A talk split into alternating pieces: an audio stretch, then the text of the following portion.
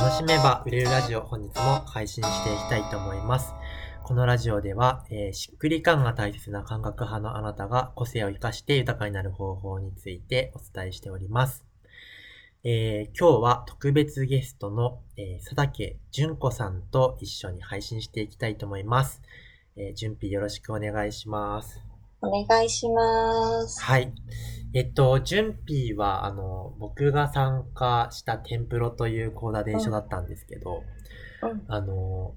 何ですかね。なんかすごくいろいろやられている方で、あの、そうですね。投資を教えたりとか、うんなんか食べ、食事のことを教えたりとか、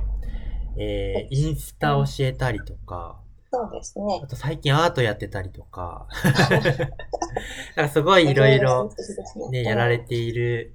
方なんですけど、なテンプロ内で見ている準備って、なんかその、うん。アイドルというかですね、なんかみんなからの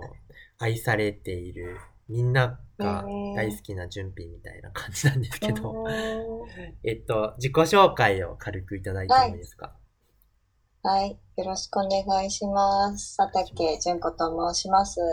えー、実はもともとうん2018年まで臨床検査技師としても病院うんうんうんにあの普通にフルタイムで勤務してまして、はい。でそこから副業で、うんえっ、と、まあ、資産形成のうん。教えるっていうことを始めて、で、それが、あの、まあ、すごくうまくいって、うん。えっ、と、今、企業一本で、そのさっきね、翔ちゃんが言ってくれたみたいに資産形成を、うんあの、の、これは教材なんですけど、まあ、はい教材を販売したり、うんあと、今、インスタの講座はやってないんですけど、コンサルをうん。うん。やったり、なんかそれ以外に、なんか大きくざくっと言うと、なんかその人の世界を広げるお手伝いをしているっていう感じですね。なるほど。世界を広げるお手伝い。うんうん。えっと、なんかもともと、あれですよね、投資も、なんうんかあの、主婦、普通の主だった方が、うん、あの、投資を教えてるっていうところが、まあ、すごい、うん、あの、良かったみたいなね、インタビュー読みましたけど。うん。そうなんです。あの、あんまり私の、私自身は投資は本当もう15年ぐらい前からやっていて、うん、うん。で、私全然金融の、あの仕事の経験もないし、別にお金のこともどっちかっていうと苦手なんだうん、けど、うん、うんうんなんかそんな人でもできる方法で、まあ、要は投資信託っていうのをね、うんずっと運用してきたんですけど、それだったら、あの、金融の知識とかなくても、それこそあの、なんか日経平均とか、はい。あの、ずっとウォッチとかしなくてもうん、ずっと続けていけるし、それなりにあの、なんていうか利益が積み上がっていくなっていう、あの、実感があったので、なるほど。逆にそれはこんなに簡単なのになんでみんなやらないんだろうと思って、これ、なるほど。あの、そうそう、私ずっとやってるんだけど、知りたいって周りのね、ママの友達に聞いたら、それは知りたいっていうので、じゃあ、あこれをちょっと、あの、なんていうか、教えることをお仕事にしてみようかなっていうところで始めました。えー、なんか今これを聞いただけでも、え、私知りたいんだけどっていう人いそううんなんで、そうですよね。そうそうそう、本当そうなんですよ。なんか、投資って、なんか僕のイメージだと、その、うん成功した人がお金を増やすためにやるっていうイメージがあるんですけど、うんうんうんなんか、そういう感じじゃ、誰でもやった方がいいものなんですかね？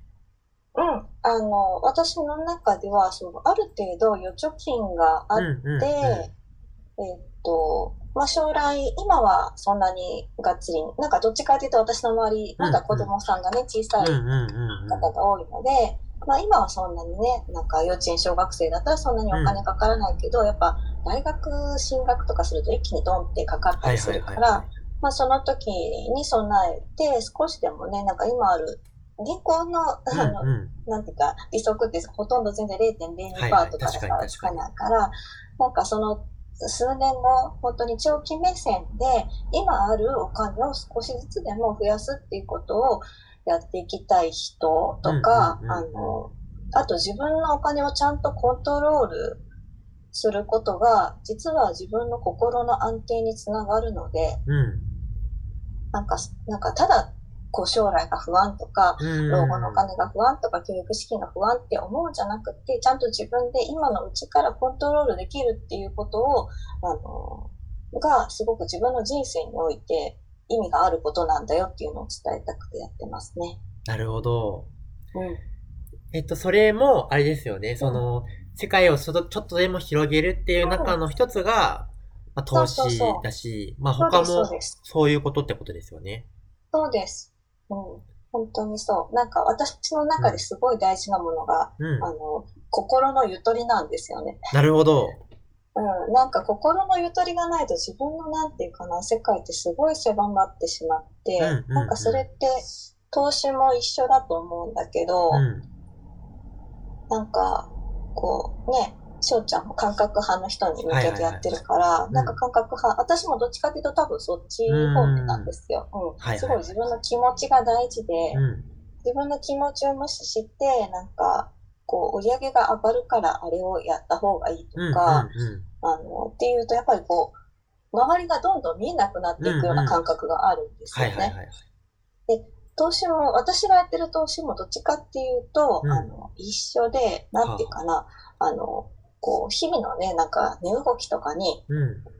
すごく一喜一憂してると、なんかすごい焦っちゃうんですよね。うんなんかちょっと下がったっていうと、うんうんうん。ああ、どうしよう、売った方がいいのかなとか、はいはいは。ないんか気持ちの余裕がないと正常な判断ができなくなったりとか、はあはああちょっと出費があったら、あれ、うちの家計大丈夫かなとか思って、うん。なんか、こう、変に不安になったりするってことあるじゃないですはか。でも、あの、ちゃんと自分のこう預貯金がいくらあって、今その預貯金の分、うちのいくらをこう何パーセントで運用していて、まあこのままいくと大体何年後にちょっとずつでも増えてるなとか、うん。あの貯金をと切り崩すだけの生活じゃなくて、ちょっとずつでも増やすっていうことをしながら生活していけてるっていうことが、あの、一番自分の心のゆとりにつながるので、で、はいゆとりがあると、うん。なんていうかな、正常な判断ができるっていうか、うんうんうんうん。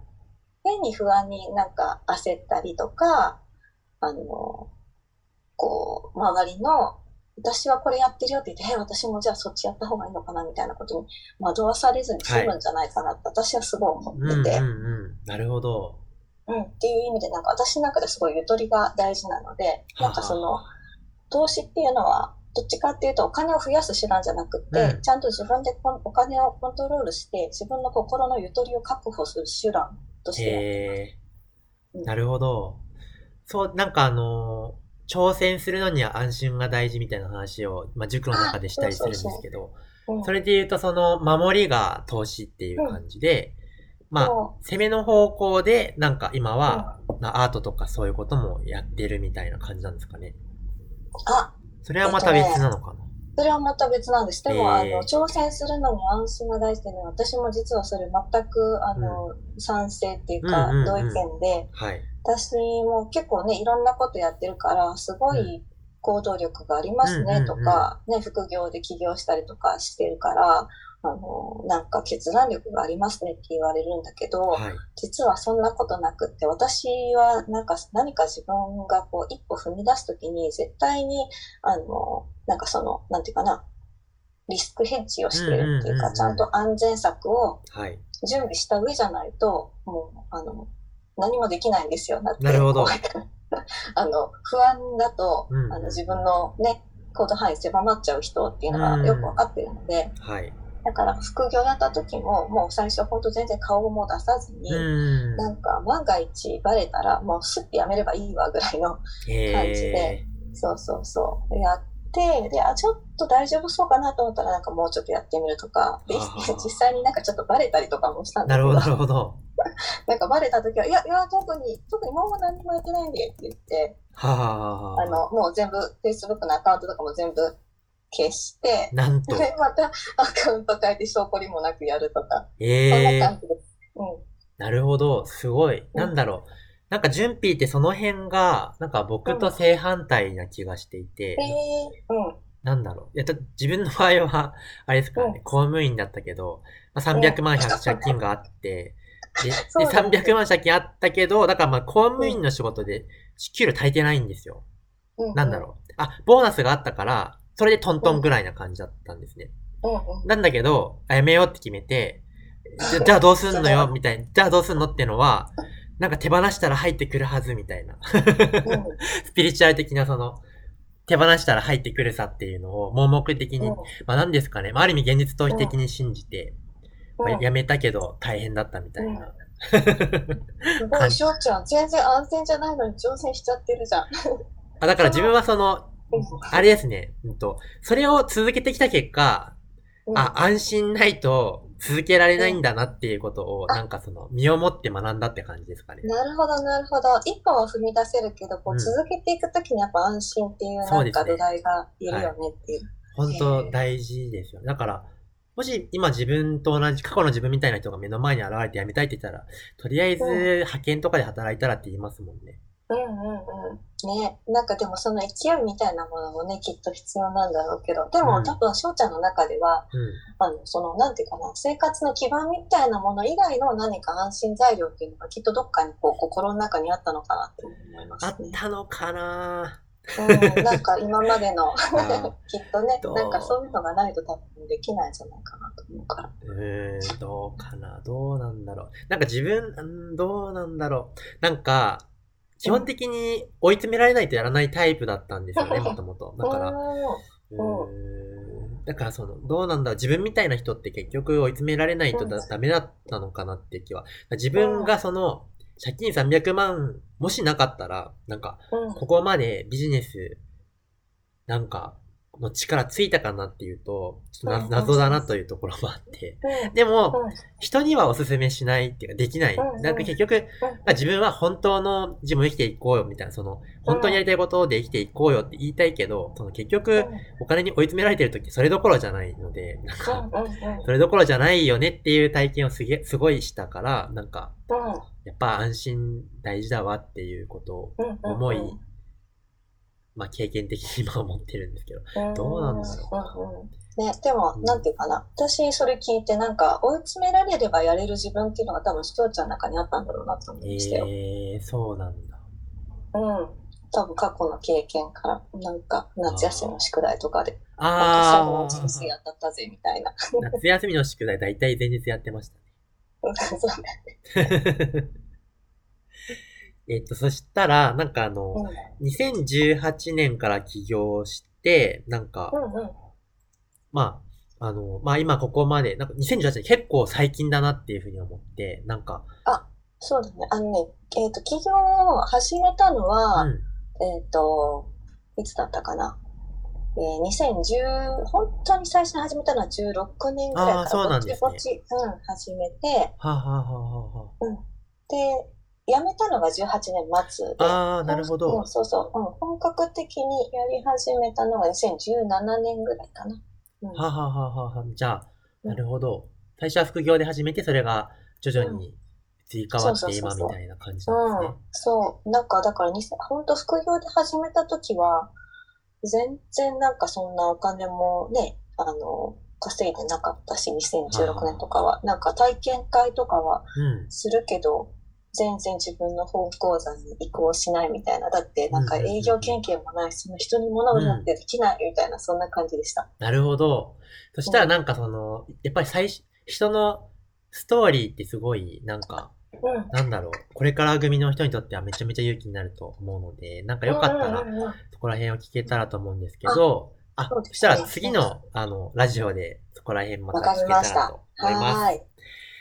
そしたら、えー今日のラジオはそんな感じで終わりたいと思うんですけど、また毎日配信していきます。また聞きたいなと思ってもらえたらフォローいただけたらとっても嬉しいです。ではまた次の音声でお会いしましょう。バイバーイ。